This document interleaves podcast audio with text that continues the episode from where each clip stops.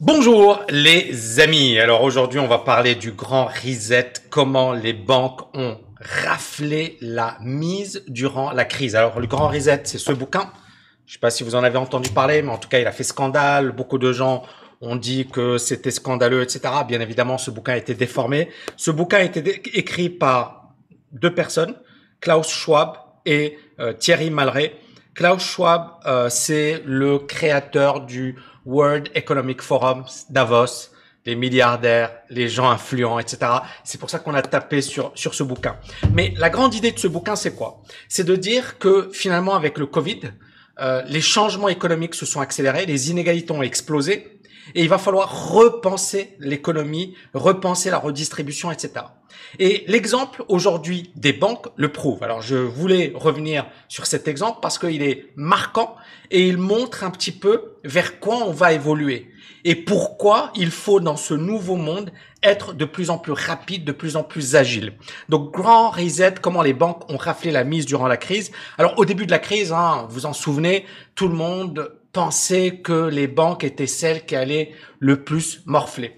Eh bien, on s'est rendu compte que les banques ont gagné énormément durant la crise. Premièrement, par l'activité de trading. Euh, les commissions étaient juste énormes. Tout le monde voulait s'occuper. Et donc, beaucoup de gens se sont mis à boursicoter, etc. Donc, elles ont gagné énormément d'argent grâce à vos commissions. Et euh, bien évidemment, elles ont profité de la crise pour faire quelque chose qu'elle n'aurait jamais pu faire auparavant. Et je vais vous expliquer ce que c'est dans cette vidéo. En attendant, si vous voulez aller plus loin, si tu veux aller plus loin avec moi, euh, il y a une masterclass. On est en train de faire le lancement de LFA. Donc c'est tami.net slash LFA. Tu auras tous les détails, tu auras la conférence, etc. Tu verras, c'est énorme. Et bien évidemment, n'oublie pas de mettre un énorme pouce bleu, de partager, de t'abonner. Alors, euh, les banques ont affiché des résultats positifs et des bonus records. Alors, BNP Paribas, vous voyez le nombre de banquiers millionnaires qui atteint un sommet. C'est un record de banquiers millionnaires chez BNP Paribas. Mince alors, je pensais qu'il y a eu la crise, qu'on avait eu la crise. Donc, certaines banques ont enregistré les meilleurs résultats depuis 10 ans le nombre de banquiers millionnaires a atteint son sommet chez BNP Paribas. BNP Paribas a versé 497 millions d'euros de bonus en 2020. C'est un record en 7 ans. Et encore une fois, on le voit dans une situation où beaucoup de gens finalement sont affaiblis, etc. C'est vrai que c'est un truc qui est quand même bizarre. D'autant plus que, n'oubliez pas, crise des subprimes, ce qui s'était passé. Et là, en fait, c'est comme si rien ne s'était passé la crise des subprimes, on a oublié et on revient finalement aux excès des précédentes années. Elle a accordé plus d'un million d'euros à 222 de ses banquiers contre 218 en 2019 et proche du record de 224 en 2015. Donc voilà, c'est pas le record, mais c'est proche. Et pourquoi? Bah, La banque a affiché de bonnes performances, les banques d'investissement, avec une hausse de plus de 22% de ses activités de marché. C'est ce que je vous ai expliqué. Grâce à votre argent, donc il y a plein de gens qui ont commencé à aller en bourse, à faire plein de transactions, etc. Ben, les banques se sont gavées et ils ont gagné énormément euh, d'argent. C'est, c'est malheureux, mais c'est la vérité, quoi. Ils ont gagné énormément d'argent parce que beaucoup, beaucoup de gens ont commencé effectivement à s'activer. Alors, ce qui est intéressant ici de noter, c'est la, la, distinction entre banques, la différence entre banques. Vous avez tout d'abord ici évolution des banquiers millionnaires. Donc 222, ça c'est BNP Paribas. Mais on voit que la Société Générale baisse 44, Natixis 10 et euh, Crédit Agricole 24. Donc on a une banque qui rafle la mise et vous avez que des entre guillemets losers. Hein. Société Générale, je connais, c'est une super bonne banque. Natixis, c'est très très bonne banque. Mais malgré tout, on voit que ces banques, elles sont en train de loser et qu'il y en a une qui rafle la mise. C'est BNP Paribas. Deuxième chose, les banquiers preneurs de risques, donc effectivement, euh, voilà, qui euh, font des activités de marché, etc. BNP Paribas, il y en a beaucoup plus qu'au Crédit Agricole, Société Générale, Natixis. Mais encore une fois, ça ne permet pas d'expliquer pourquoi là, on a 222 banquiers millionnaires et pourquoi Crédit Agricole, il y a 24. Alors, on peut parler de la philosophie, de tout ce que... Très bien. Mais néanmoins, on voit que BNP explose toutes les autres banques. Le bonus en millions d'euros. C'est quasiment un demi-milliard d'euros distribués aux banquiers. Euh, donc encore une fois, je reviens, hein, 222 banquiers millionnaires, 497 millions d'euros de bonus distribués. Société Générale 169, Crédit Agricole 142, Natixis 41 millions d'euros. Donc, une banque tire son épingle du jeu. Et j'ai envie de revenir sur ce principe du winner take all, le gagnant rafle la mise. On est rentré dans cette nouvelle économie. Quand on parle de grand reset, on parle effectivement d'une économie où vous allez avoir quelques petites boîtes qui vont tout exploser. Je vais faire une vidéo sur Apple. Apple, aujourd'hui, a une capitalisation boursière de 2400 milliards de dollars. Ils sont, elle est en situation de quasi-monopole. Facebook, Google, c'est des grosses boîtes qui sont en position de force et qui n'ont quasiment pas de concurrents, voire même pas de concurrents du tout. Et, et là, on se dit, waouh, il y a un truc qui est en train de se passer. Et c'est l'économie, la nouvelle économie dans laquelle on est en train de se positionner. Mais ça se situe également au niveau des individus. Parce que là, vous avez 222 banquiers millionnaires. Ça ne veut pas dire que tout le monde à la BNP euh, roule sur l'or et que ça se passe super bien.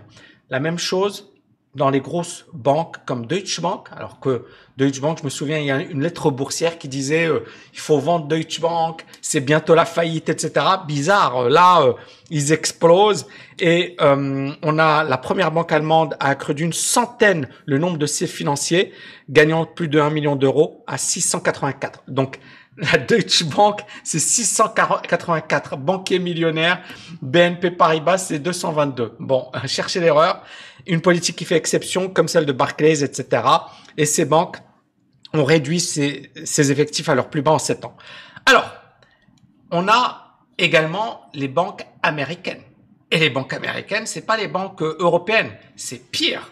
D'accord? Les grands noms de Wall Street, Goldman Sachs, JP Morgan, etc., ont tous consenti à augmenter leurs banquiers juniors parce que l'activité s'est améliorée. Encore une fois, je vous ai dit, 2020, c'était, euh, franchement, c'était la fête pour les banquiers. Les salaires des débutants, les débutants, hein, on parle pas d'expérimentés, sont passés de 85 000 dollars à 100 000 dollars l'année. Et donc, ça veut dire quoi pour les banques françaises, les banques anglaises, les banques ça veut dire qu'il y a une concurrence, c'est-à-dire qu'ils vont attirer les meilleurs talents. Pourquoi? Parce qu'ils ont les dollars. L'argent permet d'attirer les meilleurs talents. Et donc, les banques américaines, ils vont rafler la mise encore plus. Ça, encore une fois, vous avez vu, c'est très très important. Regardez, BNP Paribas, elle est au top et les autres qui sont à la, à la ramasse. Et on voit bien qu'en en fait, on va rentrer dans une situation où beaucoup de banques vont disparaître, beaucoup d'entreprises vont disparaître, et vous allez avoir les gros et les petits qui disparaissent. Donc, la crise a facilité ce qui était impensable, c'est-à-dire un reset. C'est quoi le reset pour les banques? Regardez, l'emploi dans la banque a son plus bas niveau depuis 30 ans en France. Bizarre. Je viens de vous dire que les revenus ont explosé, les profits ont explosé, euh, les millionnaires, les banquiers millionnaires. Mais là, vous avez l'emploi au plus bas niveau depuis 30 ans en France. Le secteur a perdu 1,7% de ses effectifs l'an dernier, ne compte plus que 354 000 salariés. Et euh, voilà, alors qu'auparavant, c'était euh, beaucoup, beaucoup, beaucoup plus. la crise, finalement, a été une occasion en or. C'est-à-dire que les banques, elles ont dit, OK, c'est la crise. On est obligé de fermer des agences. Rappelez-vous l'année dernière, j'avais fait une vidéo sur Daniel Bouton. On ferme les agences. Ah, euh, c'est très difficile pour nous. Ah, euh, on ne sait pas ce qui va se passer. Donc on doit fermer les agences. Donc on doit virer des gens. Donc on doit licencier. Et c'est ce qui s'est passé. Ces banques n'auraient jamais pu se séparer de leurs salariés en temps normal. Et la crise a facilité une restructuration dans le domaine bancaire. On a fermé des agences, on a dit, OK, les agences, personne ne va dans les agences, ça sert plus à rien. Il faut mettre du digital. Il faut réorganiser. Il y a une vérité dans tout ça. Hein. C'est pas, c'est pas juste des, des excuses. Il y a une vérité dans tout ça. Donc, fermer des agences, licencier massivement. Auparavant, c'était mission impossible. Avec la crise, c'était facile. Et donc, le Covid donne un énorme signal positif. Les banques ont fait ce qu'elles voulaient presque. Attention, je vais me faire taper dessus, mais c'était facile. C'était pas.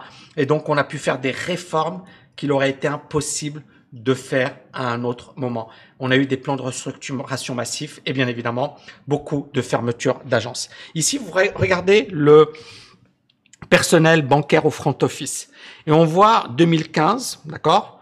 On a euh, le total. Alors euh, et puis effectivement, vous voyez que ça baisse, ça baisse, ça baisse et on voit que chaque année entre 2015, on est passé de 55,6 à 48,4. Ici, on parle des métiers d'action, hein, banque d'affaires, euh, métiers obligataires, etc. La banque d'investissement et les instruments de taux. Et on voit dans les activités de marché, ça baisse. Et encore une fois, on en revient à, il y a une minorité qui va rafler la mise, et on a beaucoup, beaucoup de personnes qui sont pas au niveau, qui sont pas au top, ou, euh, ou qui n'ont pas les bons réseaux, les bonnes connexions. Et on en revient également à cette notion d'inégalité explosive. Les gros continuent à grossir ou à s'enrichir et les petits, les classes moyennes s'appauvrissent. Donc, suppression d'effectifs reprennent dans les grandes banques euh, mondiales. Euh, aux États-Unis comme en Europe, les banques d'investissement avaient mis entre parenthèses leur plan de réduction d'effectifs. Malgré une hausse de 25% des revenus, ils ont continué de virer. Et regardez, la promesse des patrons de Wall Street de ne pas supprimer de postes cette année en pleine épidémie n'a pas duré très longtemps. Goldman Sachs, dont le patron jugeait inapproprié de se livrer à des réductions d'effectifs, euh, et puis bien évidemment, il commence à licencier. C'est vraiment marrant. Mais ça veut dire encore une fois que on est dans un monde imprévisible. On est dans un monde où tu peux avoir un job aujourd'hui et ton job n'existe plus demain. Donc on est dans un job où il faut s'adapter rapidement et il faut être costaud, musclé. Cette crise a également accentué les inégalités, comme je l'ai expliqué précédemment. BNP Paribas écrase toutes les autres banques. Pourquoi? Parce que l'activité de marché, donc marché financier, a littéralement explosé. Les banques se sont gavées sur le plan des commissions et les banques américaines dominent largement le classement. L'autre risque, et c'est ça, les, les, alors bien sûr, on peut taper, on peut se dire c'est bizarre, euh, ils ont utilisé. Et là, encore une fois, j'ai envie juste de relativiser un petit peu. Mais en même temps, il y a une réalité et il faut pas se voiler la face. Vous avez le banquier millionnaire qui explose, donc les gens qui sont qui ont des bons postes, qui sont euh, voilà, qui, qui apportent du business également et euh, qui ont probablement des connexions ou tout ce que vous voulez. Et donc ces gens-là, leurs revenus ont explosé et vous avez les autres. Et les autres, on a vu qu'il y a eu effectivement pas mal de licenciements, pas mal de réductions d'actifs. Mais pourquoi? Parce qu'encore une fois, rappelez-vous, les gagnants raflent la mise. Et aujourd'hui, les gagnants, c'est qui? C'est les GAFAM. Et donc les banques aujourd'hui, elles peuvent te dire oui, euh, les agences, non, les agences ça sert à rien. Aujourd'hui, Facebook est en train de pas penser à une crypto-monnaie. Euh, et, même les États-Unis sont en train de, de se dire euh, c'est dangereux. Pourquoi? Parce que Facebook, c'est des milliards d'utilisateurs. C'est pas qu'aux États-Unis, c'est mondial. Donc imaginez Facebook qui a sa propre monnaie. C'est juste, c'est-à-dire que ces GAFAM aujourd'hui deviennent aussi, voire même plus puissantes que les États. Aujourd'hui, Apple a en cash 200 milliards de dollars en cash, c'est-à-dire ils ont de l'argent. 200 milliards de dollars, il y a des pays qui sont incapables de produire ça en une année. Des pays avec des millions d'habitants. Dubaï, qui est quand même une grande ville, il y a quasiment 3 millions d'habitants. Euh, le PIB de Dubaï sur une année est de 100 milliards de dollars. Ça veut dire que Apple, rien que leur cash, ils ont deux fois ce que produit une ville comme Dubaï. C'est juste pour vous montrer la puissance de frappe des GAFAM. Et donc Google, Apple, Facebook, Amazon, Microsoft, ils peuvent créer leur propre banque. Pourquoi? Parce qu'ils ont des communautés de ouf, ils ont des coûts très réduits. Tout le monde aujourd'hui utilise ces outils. Donc imaginez, euh, là, euh, Facebook qui dit je crée ma banque. Et la banque, euh, ils, peuvent, ils peuvent rafler la mise. Donc les grosses banques, elles peuvent se dire, ouais, euh, les gens, ils passent par notre agence. Mon œil, ils s'en fichent de passer par une agence. Si Facebook leur dit, voilà, les taux, les taux sont faibles, les pas de commission, commission très faible, parce que Facebook va jouer le jeu. Facebook au départ pour avoir plein de clients c'est ce qu'ils avaient fait. Ils vont pas dire, euh, d'ailleurs au départ Facebook, il n'y avait pas de pub, il n'y avait rien. Mais ils ont attiré plein de gens sur leur réseau social et aujourd'hui tu as de la pub en veux-tu en voilà. Et ils se gavent avec la pub. Mais au départ, ils l'ont pas fait. Donc aujourd'hui, les GAFAM ont une puissance de feu. Si Google, si Apple, si euh, Microsoft, si Facebook créent leur banque, et ils peuvent, euh, les grosses banques sont en difficulté. Donc aujourd'hui, même l'autorité de la concurrence alerte sur la menace des GAFAM. C'est-à-dire que les GAFAM aujourd'hui peuvent chambouler la donne. Donc, non seulement au niveau des banques, on voit bien, il y a des gagnants, il y a des perdants, mais même les banques, hein, euh, on voit Société Générale, Natixis, Crédit Agricole, est-ce qu'ils vont survivre? Est-ce que si les GAFAM aujourd'hui euh, lancent une banque ou euh, lancent des produits financiers, par exemple, moi, je sais pas, moi, j'utilise mon iPhone et je, je fais toutes mes transactions avec mon iPhone. Est-ce que les autres banques ont ça? Non. Donc, Apple aujourd'hui est en situation de vraiment quasi monopole. Donc, conclusion. On est dans un nouveau monde, les amis. Et donc, euh, il faut aujourd'hui s'adapter de plus en plus rapidement. Euh, vraiment, travailler sur sa liberté financière. Et je sais que je me répète, mais c'est la vérité. Il faut travailler sur sa liberté financière. Il faut mettre de l'argent de côté. Il faut investir. Il faut éviter de faire, de prendre des décisions qui vont vous coûter très très cher. Pourquoi? Parce que les innovations vont aller très très vite. Euh, c'est-à-dire que dans 5 ans, 10 ans, 15 ans, ton job, peut-être qu'il va disparaître. Mon job, peut-être qu'il va disparaître. Peut-être que tu n'auras plus besoin de Tammy Cabage comme coach, euh, tu auras une machine qui va te faire... Vous voyez ce que je veux dire? On va rentrer dans une nouvelle économie. Et seuls ceux qui sont capables de s'adapter, et ne vous inquiétez pas pour moi, ça va, d'accord? Les gens ils vont dire, oh Tammy, euh, je suis désolé pour toi. Non, non, ne vous inquiétez pas. Mais ce que je veux vous dire, c'est que on va rentrer dans ce nouveau monde. Et il faut se préparer. Et ce que je vous ai montré, c'est que ça se passait au niveau des individus, au niveau des pays et au niveau des entreprises. C'est ça le truc c'est que vous avez des entreprises qui raflamisent, des entreprises qui morflent, des individus qui raflamisent, des individus qui morflent, des pays qui raflamisent, des pays qui morflent. Donc seuls ceux qui seront capables de s'adapter le plus vite possible pourront survivre. Et on est aujourd'hui dans un monde où il faut être pragmatique, il faut se former en permanence. Euh, tout à l'heure, ou hier plutôt, je lisais un article très intéressant. Euh, et d'ailleurs, il y avait le PDG de Blablacar euh, qui, qui en parlait. Euh, l'école normale supérieure, je ne sais pas si vous la connaissez, c'est pas très connu en France, pourtant c'est l'une des écoles les plus prestigieuses, si ce n'est la plus prestigieuse en France.